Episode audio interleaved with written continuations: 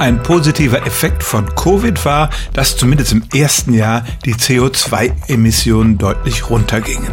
Und das hat insbesondere damit zu tun, dass viele Menschen nicht mehr jeden Tag zur Arbeit gefahren sind, sondern von zu Hause gearbeitet haben. Die Einsparungen sehen zunächst mal ganz offensichtlich aus. Man setzt sich nicht mehr ins Auto oder auch in die Bahn und erzeugt dadurch Emissionen.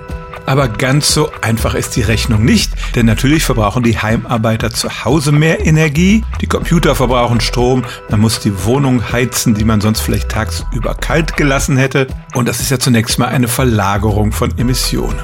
Die Internationale Energieagentur hat das 2020 alles mal zusammengerechnet und ist zu dem Ergebnis gekommen, wenn man mehr als sechs Kilometer vom Arbeitsplatz entfernt wohnt, dann ist es wirklich günstiger von zu Hause zu arbeiten. Eine andere Studie bekam heraus, dass der Haupteinspareffekt bei den Büros liegt. Dazu müssen die natürlich auf die Dauer auch verkleinert werden, wenn mehr Menschen zu Hause arbeiten. Ganz kontraproduktiv ist es, wenn immer noch das große Büro geheizt wird, obwohl nur die Hälfte der Arbeitsplätze besetzt ist. Also, die ganze Sache ist gar nicht so einfach, wie sie auf den ersten Blick aussieht. Trotzdem kann man unterm Strich sagen, wenn zunehmend mehr Menschen von zu Hause arbeiten und man die Büros verkleinern kann, dann spart das tatsächlich Energie und auch den Ausstoß von Kohlendioxid. Stellen auch Sie Ihre alltäglichste Frage unter stimmtz.radio1.de.